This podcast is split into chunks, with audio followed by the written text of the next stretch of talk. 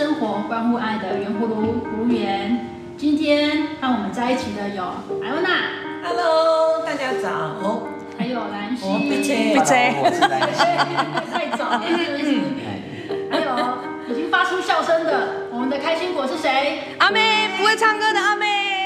对，那今天呢，我们非常荣幸邀请到台中静和医院的院长詹永腾詹院长来当我们的特别来宾，我们先掌声欢迎一下。Welcome Welcome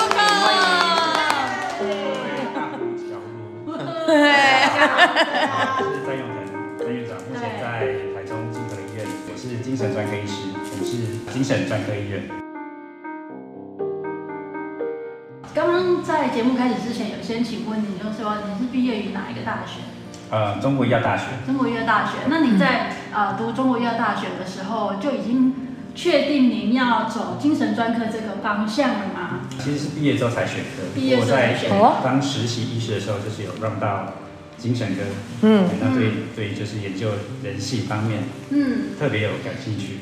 哦，怎么说感兴趣？您是相信人性本善还是人性本恶？呃，我相信人性本善。哇，嗯嗯，好。可是受到后天的一些环境影响，会左右。哎，我我跟你正好相反哎，嗯，因为我相信人性本恶，嗯，是受到后天影响才慢慢变善。嗯，完全颠倒。我相信人性本善呢。真的吗？嗯啊，是是哦。哎，男性呢？男性觉得？我是觉得人性本善。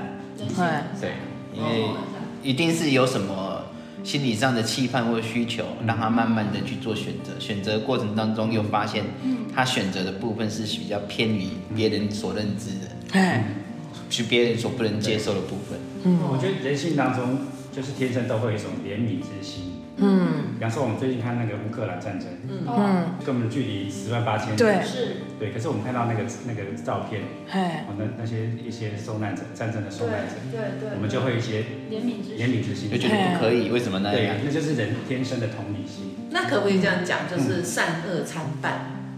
有可能，好，站在中间，不见得是善或恶。对，只是说那个改变的年龄，可能每个人不太一样。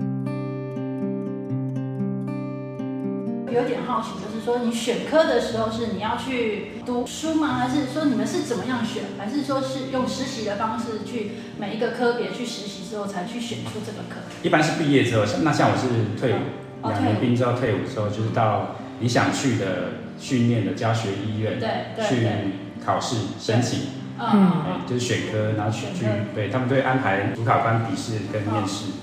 那那您选完科之后，大概待过什么样的医院？哦，我之前是在长庚医院，之前在长庚北部的长庚医院，林口跟基隆。林口跟基隆。对，那住院医师的时候。哇，都是很大间的医院，临床的经验非常的丰富。然后，所以后来才到静和医院嘛。对对。到静和大概几年？已经十四年。静和是台中算是很老的，从民国二十五年开始。民国二十五年。我那时候是昭，应该算昭和，不知道几年了，等下查一下。日据时代。哦，是哦。对。哇。那时候就开始。那现在全部都改装了嘛，对不对？现在现在都新的。嗯，我觉得我觉得外面看起来蛮新的啊。对对。嗯。所以几乎所有的老台中人一定都认识静和。是的。老一辈的台中人啊，会说那个小孩子要是不乖啊，哦，就说赶紧俩去静和小便宜。嘿，对。是这样。就类似龙发堂的那种感觉，让人家觉得很害怕。对啊，可是其实我我我知道的静儿不是这样子的，它其实还有掺杂到很多的像长照之类的服务，是很棒的，不是像荣总里面就真的是住着一些有一些身心障碍的同仁在那里。同仁，因为现现在现在社会其实对于精神科或者说身心科，其实都蛮能接受啦。嗯，就是我也看过。对，因为其实其实精神疾病算是一种文明病。嗯。其实分布比率其实以前就有，只是说以前的人比较没有相关的概念，就是说啊，他可能就是变成游民。有时候我们在路上，或是说甚至就是关在家里，啊，就是没有特别去处理。那有些比较严重的，就会可能就送到类似龙发堂就是那种机构，就是家属付一笔钱，就是让你照顾他的余生。那当然是比较不人道的做法。那现在的医疗就是我们会用现在的医疗系统都很进步包括用药物或是其他的。科学仪器或是心理治疗，嗯，不会像那个电影一样都给他电击、电击、电击的哦。现在应该没有。现在 对不对？这个叫那个电气痉挛治疗，对于某些难治型的，像是觉失调症，嗯，它还是有一定的效果。要请院长特别强调一下视觉失调症，因为最近很多电影、很多连续剧里面，蛮多人会有听到这个名词，但是其实不太能够理解。讲难听一点，好像就是双重人格。其实它跟双重人格是不太一样。那应该怎么去形容它呢？因为现在蛮多人会说，啊，你就是视觉失调。因为那个电视剧啊，我们与他的距离啊，然后大家对其这个疾病，还有包括最近就之前一阵子一些社会新闻啊，嗯，包括像小灯泡事件啊，还有郑捷。屏东作业案，对，火车那个嘉义火车那个，嘿，搞鬼案，嘿，大家会比较常听到视觉失调症，嗯，可是对这个疾病反而会有一些过度的一些误解，嗯，我觉得这类疾病病人是比较让人害怕的，发病的时候比较危险，嗯，那其实我们长期在跟这些病人相处的时候，他的暴力攻击性并不会较一般反社会人格或者一般没有精神疾患的人，嗯，多。哦，只是说他在发病的时候，不稳定的时候，他的不可预期性会真的会比较高。嗯，好，所以持像这类的疾患，早期早期的发现，嗯，好，持续的治疗，其实对对他，包括对家属，哦，甚至我们社会来说是非常重要的事情。嗯，所以他是没办法根治，还是有办法只能一直控制？对，照目前来说的话，它是一个所谓的慢性疾病，就是只能控制，嗯，治疗它的症状。必须持续，像糖尿病、高血压一样，它就是一种慢性疾病。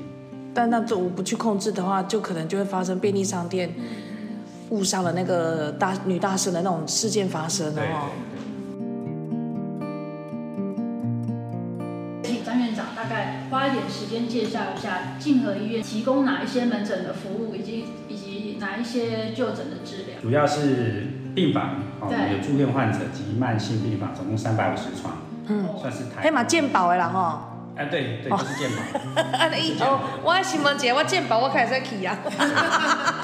那呃，算是台中呃规模最大的医院。嗯。那精神专科医院了哈。对。那还有门诊，我们门诊就是就是所有包括一些重症啊。都是精神专科方面的门诊。都是精对，主要是精神方面。还有慢性病的门诊吗？呃，你说另外一个慢性病吗？比如说那个就是代谢科啊，或者是目前是没有，都没有，就是专门针对精神疾病。对对对，我们是有请外诊的医师来看一些家医科的疾病，或是牙科的疾病，那是针对我们的住院患者。哦，目前那个外面的医生来会诊。对，目前那个门诊没有对对一般民众开放。嗯嗯。我可以请教一下院长吗？就是其实。我是一个有焦虑症的人，那我是在创业之后才发现我有这样的问题，而且我的问题，如果当我已经到一个临界点的时候，我会先偏头痛，偏头痛之后呢，我就会有类似中风的症状发生，眼睛看不到，手脚不能动，讲话打滴个电滴啊那个北滴北滴。对，但是大概一个多小时、两个小时我就好了。难得您可以来吼，可以跟我们大家聊一下，当你在遇到比如说压力的时候，像之前没有认识静茹姐、没有认识 Ruby、没有认识蓝心的时候，我就都只能够自己试着去把压力释放，可能就是到山上看着日出。但其实只有那个时候我可以回来之后，我觉得问题都没有解决，所以我才会慢慢慢累积成是有了这个焦虑症的状况。然后，因为有了播客之后，这一年多快两年哦，我都没有再发生这种症状，嘿，所以我觉得哎很开心。其实真的是做播客最最多受益的人，其实就是我自己，我很开心。但是很多人不知道，那你可以给他什么建议吗？所以阿妹很幸运啊，就是你找到适合你的舒压的方式，好让压力释放的方式，用播客啦，或者是跟蓝心、跟 Ruby 啊。还有那一起聊天，嗯，就是做一些呃身心灵方面的理解、沟通、学习，哎，这是其实就是一个很好的方式。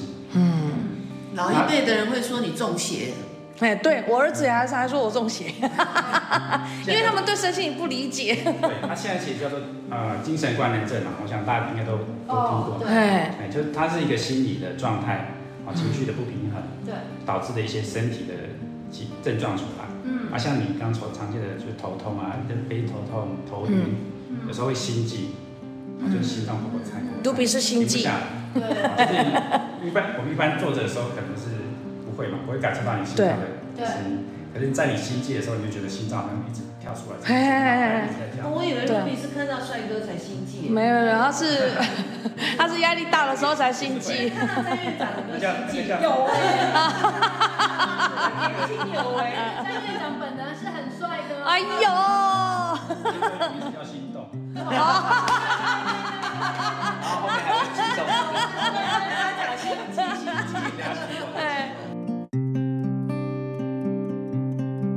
院长也讲了，就是你找到一个很好的疏通管道。那像你刚才问我自己有没有什么的压力，其实我的舒压就是哭，所以你会看到常常就是哭，而且我的哭不是说没来由的哭，比如说感动我会哭，嗯，然后或者是我真的痛到一个不行，嗯，我也会仰天嚎啕就哭，嗯，可是完了之后我就会很安静很宁静，那是每个人的方法。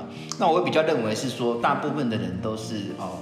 封闭的，就是什么都先关起来。嗯、那关到一个程度的时候，他受不了，嗯、他产生了精神精神疾病，他也不敢对外讲。可是他他的那个封闭，跟他不愿意去面对，造成他越来越多的一个累积，然后再去发病。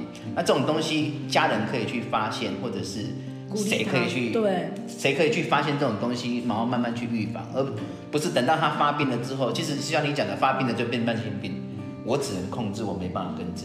可是，在还没发病之前，有没有迹象是说我们可以引导他，或是协助他，让他从其他地方去发现？因为你会找到你想要的方式，可是不见得每一个人，对，他会有这样子的资讯。对，其实有时候方式因人而异啦。我有个原则就是 do no harm，嗯，就是不要伤害到自己，嗯嗯，也不要伤害到身边的人的方式，是，对，都是可以尝试的方式。任何的疏解压力的方式都可以吗？呃，像呃，只要不伤害自己，对，像比较不建议就是靠物质，比方说酒精，好，或是对，我以前有，兴奋的，对，兴奋的药物，或者是过度的购买，对，赌博，赌博，我没有，还会破坏一些东西，对，或者是有一些说是他一定要偷东西，他才可以满足他的那种，嗯，对对。对，那非常鼓励的话就是用运动的方式啦，哦，跟你去爬山呐。爬山其实也是蛮好的如果有人想要看这个詹院长的真面目，就可以去山上等他。对，或者可以挂那个身心科。这一集播出之后，就会有詹院长的照片。对哦。直接去那个马赛克，直接去静和医院挂那个詹院长的门诊。对啊，哦，那以后他就不是靠专业赚钱，是靠靠长相。在上抓到野生的话，打卡可以。打卡送好礼哦。请教请教一个问题，因为呃我是嘉义人嘛，嗯、那基督教医院当社公司啊哈，嗯、那他曾经就是有说过说是说呃运动很好，运动是一个舒压的方式，可是有时候运动它是让你忘记压力，嗯、但是其实你的压力本身好像还是存在的，就是没有把它宣泄掉。院长，您认同这个观点吗？呃，其实压力，这么说哈，我压力的来源不是这件事情的本身，嗯，而是你怎么去看这件事情。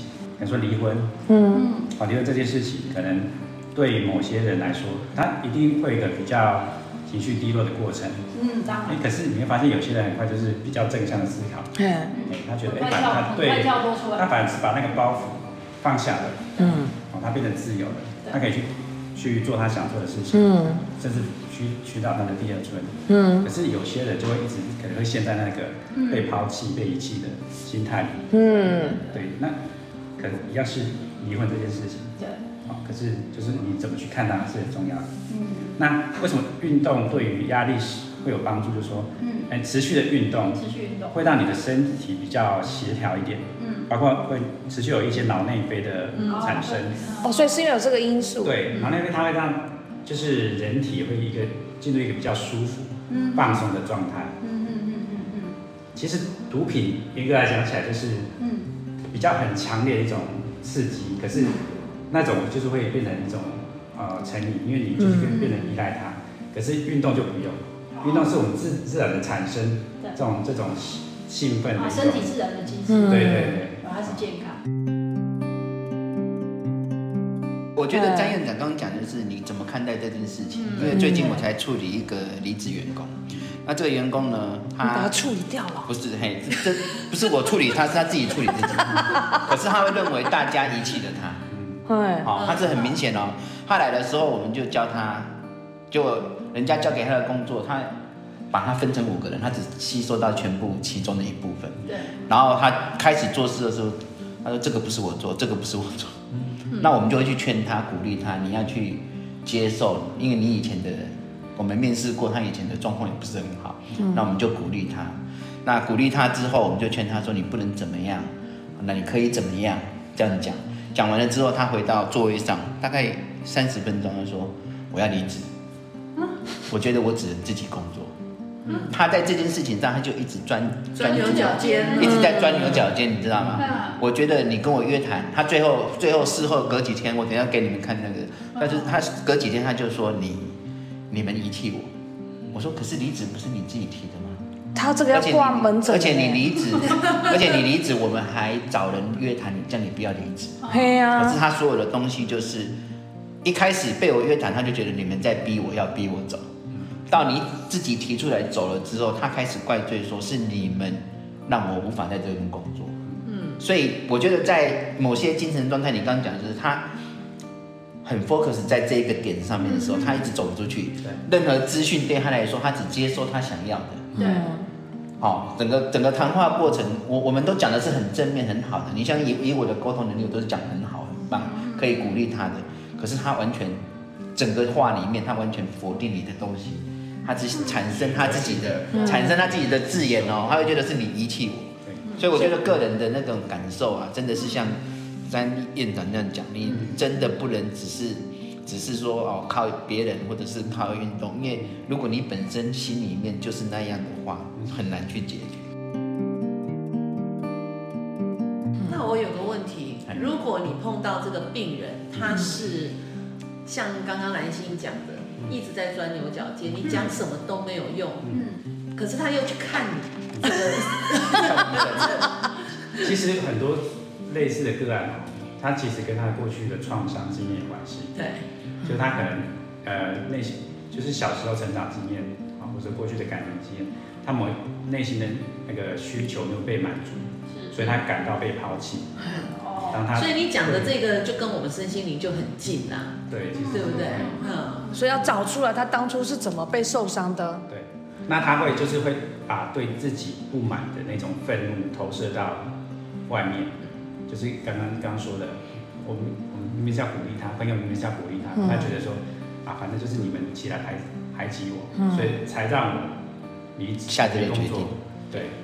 那通常院长，你会你会先给他一个口头上一个什么样的疏解，然后再配合药物治疗吗？呃，通常我们就是做治疗的目的，嗯，这个大概就是会谈了，哦，就是会谈，让他心理治疗就是让他去可以，嗯，呃，可以了解到、意识到，他自己有这种比较啊制式的一个思考方式，嗯，为什么大家明明是要鼓励他，或是大家明明是在帮他，可是他会反而会觉得把不好的后果归咎到别人身上？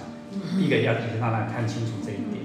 嗯，可是很多的病人，他病识感很差，他就是很隐瞒他的他的他的。那你你你这一点，就像我们讲身心灵的，他自己有。更高我不问的。哎，对对，他自己不觉得他有问题，你别人一点办法都没有。嗯嗯，那要他自己愿意 open mind 啦。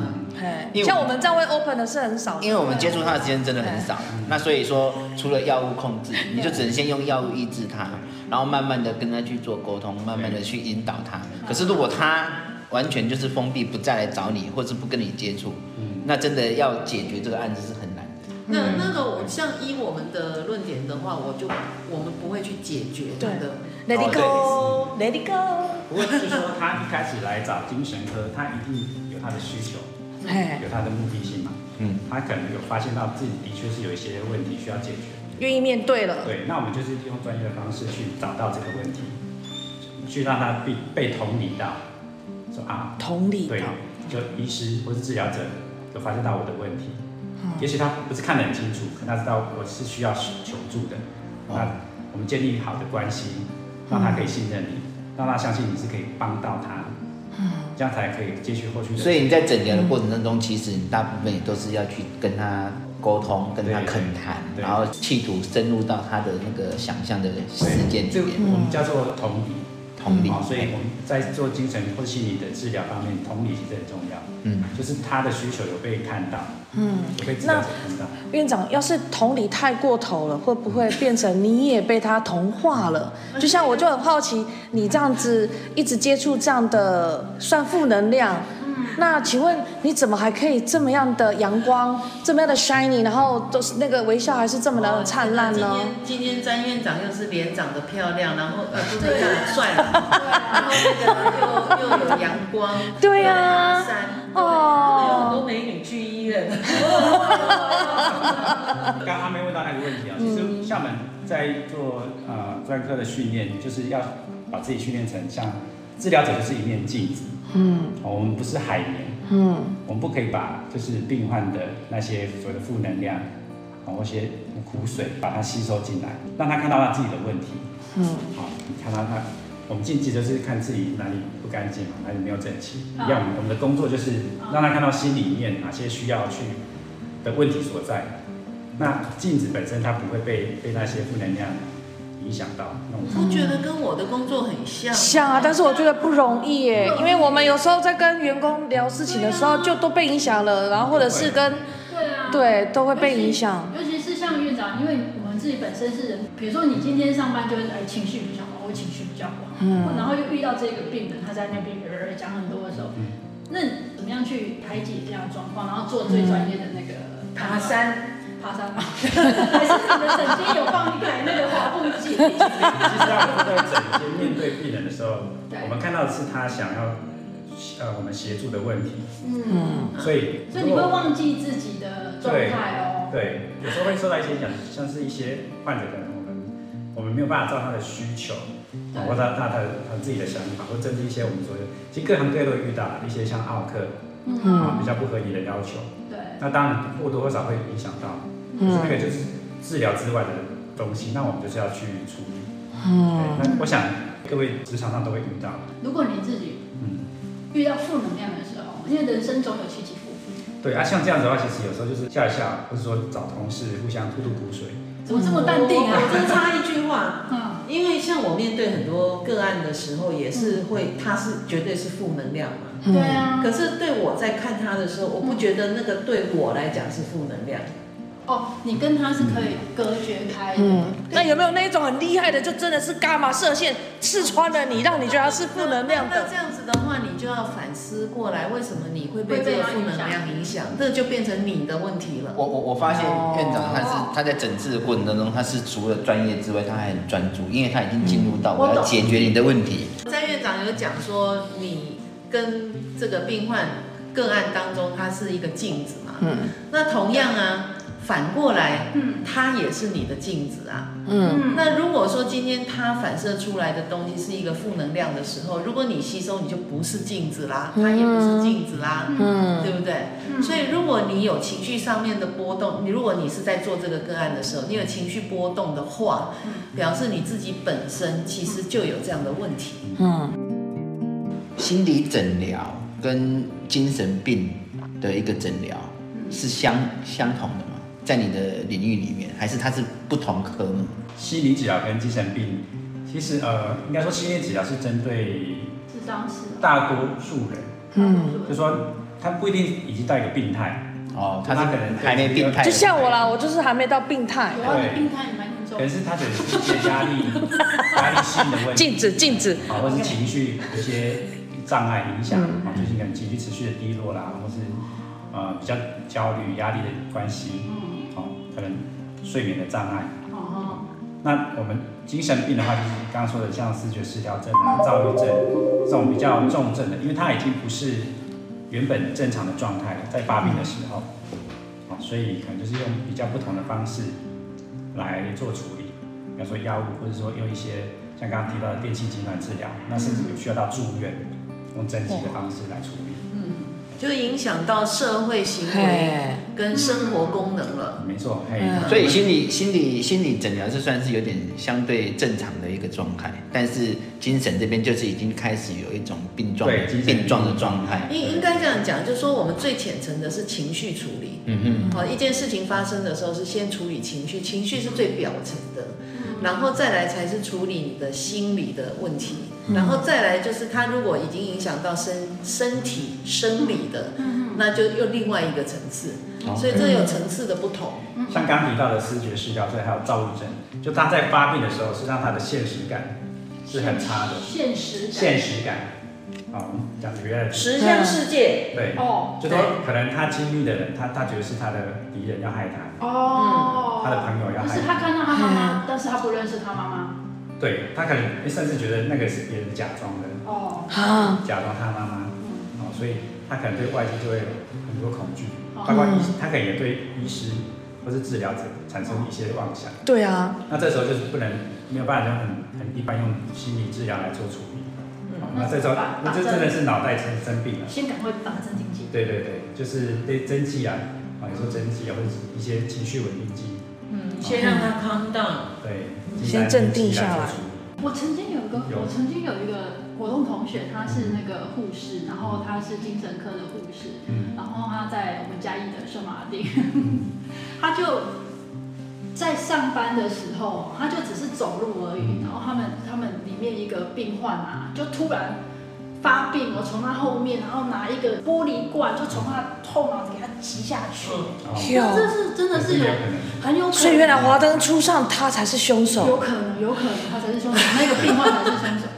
你们讲到在医师一点问话，华灯初上。像我们门诊也是有时候遇到，就是那种一酒送过来，就棉花大绑在那个担架上，你都不害怕吗？他一定有学那个。绑起来之后就不害怕。哦，绑起来。对，其实像急诊，其实像我们急诊的同仁，比较常遇到这种，因为他是可能酒醉或者是毒瘾，对，或者像像刚刚我们急性发作，对，他是直接冲进来，他其实急诊的暴力的风险就很大。对啊，那好可怕。那像来到门诊的时候，都通常是经过一定的处理，对，警察警察已经帮他绑起来。才送过来。所以待在急诊室的医师其实蛮危险的，蛮危险的，因为他都没有有些事都没有评估过，就直接冲进来。嗯，所以我们看行为也常。所以你们没有自保的一些机制吗？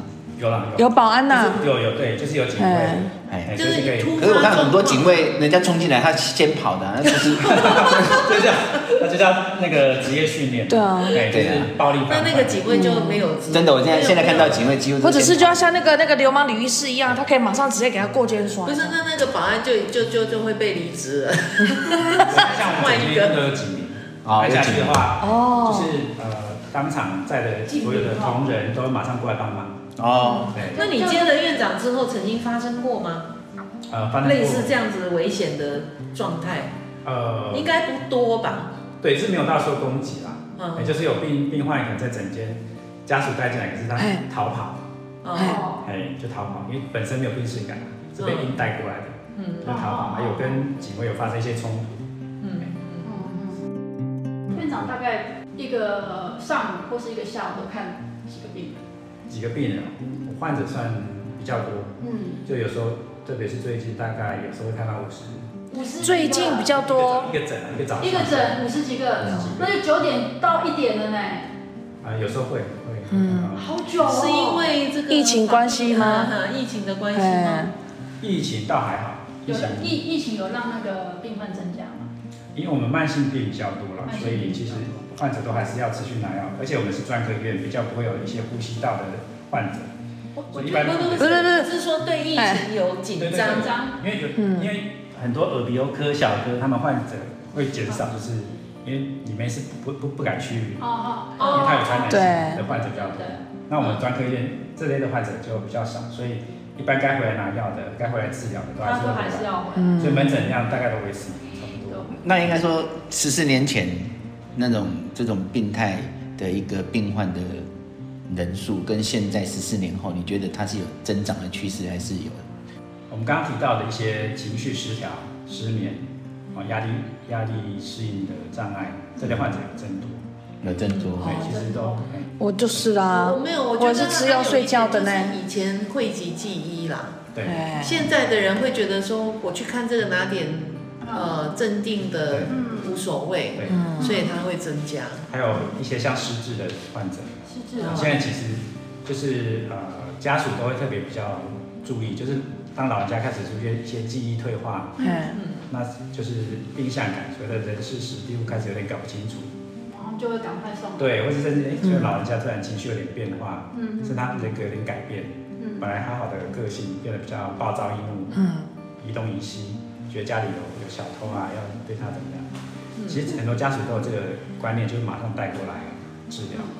所以失智患者现在也很多。院长，对于身心身心科的病人啊，你觉得他的年龄啊，或者是啊男女性别的组成的这个架构，在这十几年您职业的。呃，时间内有什么变化呢？其实不同的疾病有不同的好发年龄。不同的疾病。对。嗯，女生都带更年期吗？看更年期有更年期的障碍，还要看是什么问题。哦。对，像躁郁症的话，不管男女，就是会比较早发一点，大概就是十八岁成年。躁郁症会比较早。对，像到二十五岁，这个年纪。可能第一次发病在发在这个年纪，嗯嗯嗯嗯，那像视觉失调的话，就是大概二十五到三十岁左右，不管男女，嗯，这个年纪时候发病。嗯，那当然有些是因为毒瘾、吸毒或是脑伤的关系会比较早，嗯，那是就是另外的东西。可是我针对躁郁症比较好奇，因为我身边从以前到现在很多那种躁郁症，嗯，他他们是会一直很深入去思考。同一件东西，然后导致他们无法控制自己。呃，对，躁郁症本身是一个情绪障碍，就是它是呃，中文名叫做双极性情感异常。双极就是他有时候会过高，嗯、太亢奋了，嗯、太嗨了，嗯，这个叫躁期。嗯，那有时候会掉到郁郁期，就是情绪整个人低落，像忧郁症一样。嗯，可是它不像忧郁症是一直在荡，就是荡的状态，嗯、所以它会它是会周期性的。往上或往下，往下，他没有办法维持在一个正常的情绪稳定状态。嗯，所以他们发病最危险的是什么？就是自己还是别人会危险？躁期通常自己不太觉得自己发病，刚开始发作的时候会觉得自己哇，怎么精神变得很好，能力很强，自信心爆棚。啊！我觉得，然后会有时候会性欲很高涨，我觉得自己是万人迷，哎，别人会喜欢他，所以就是就是开始会。一直花钱啊，对，自我感觉良好，所以他根本不觉得他自己发病了，他就啊，反正喜欢的东西就买，把卡刷爆，所以这是躁郁症的躁哦，躁期会这样。你你不要因为人家买包就说人家有躁郁症哦，没有没有没有，我我我以为的躁郁症，我一直以为是他会情绪失控，然后他会对人家出言不逊，对，那处处想找人 PK 这种感觉。当变得更严重的时候，那个躁期会变成就是有点。暴怒那种情绪，才会有语言攻击。对，所以对自己会有伤害吗？不会，他是会对别人有有影响。呃，自己伤害有可能，有可能，就说比方说他可能会喝酒开车。对啊。他这种冲，然后就飙速啊。对，飙速，这种会造成就酒驾，嗯，一定会造成伤害。所以这样都有办法去就是疏解他，因为他一直在想这件事情的状况之下，我们有办法去疏解他。呃，这个真的要靠家属。家人嘛，我觉得，我觉得身心科的家人真的是非常重要，因为他们他们自己本身比较没有，嗯，家属的病识感，嗯，跟支持度非常重要，是病人能不能稳定控制的一个大的因素。可是如果家属就是他发病的原因呢？对啊，这才是问题啊。这就是我们下一集。哎，那我们下一集就在讨论这个。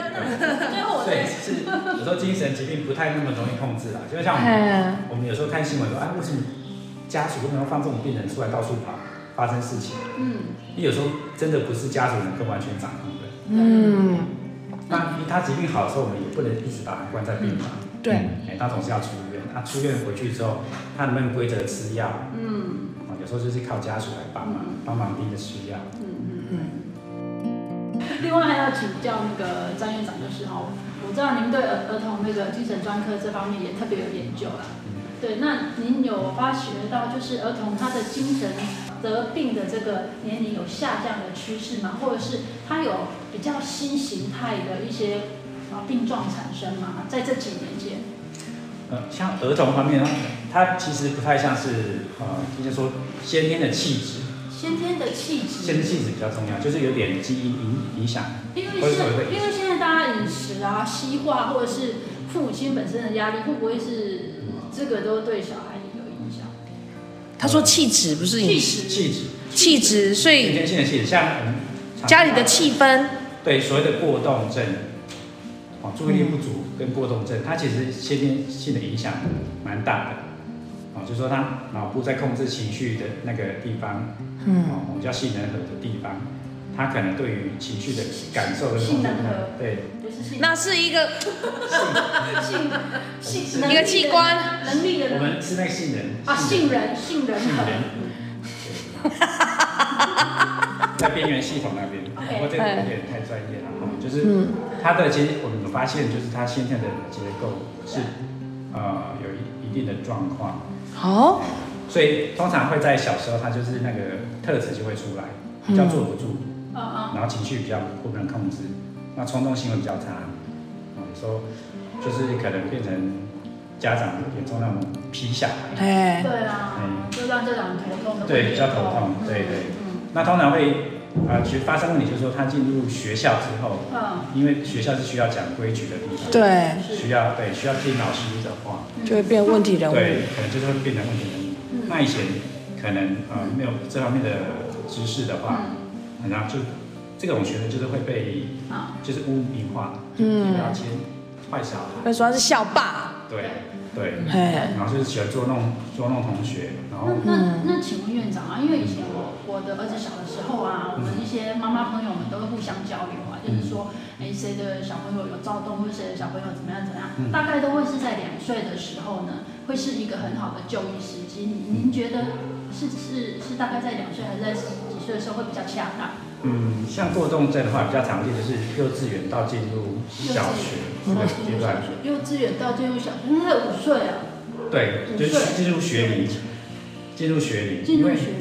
对，因为其实我们一般对于学龄前的小孩那种活泼好动，会觉得很可爱。对，哎呀，反而他都坐在家里，你就觉得不对哦，这样怪怪的。记得让他。两岁还太小，应该是要到五六岁要进入小一的时候。对，因为就是他必须要学的乖乖的坐下，而且这时候可能开始要学习，要专注力。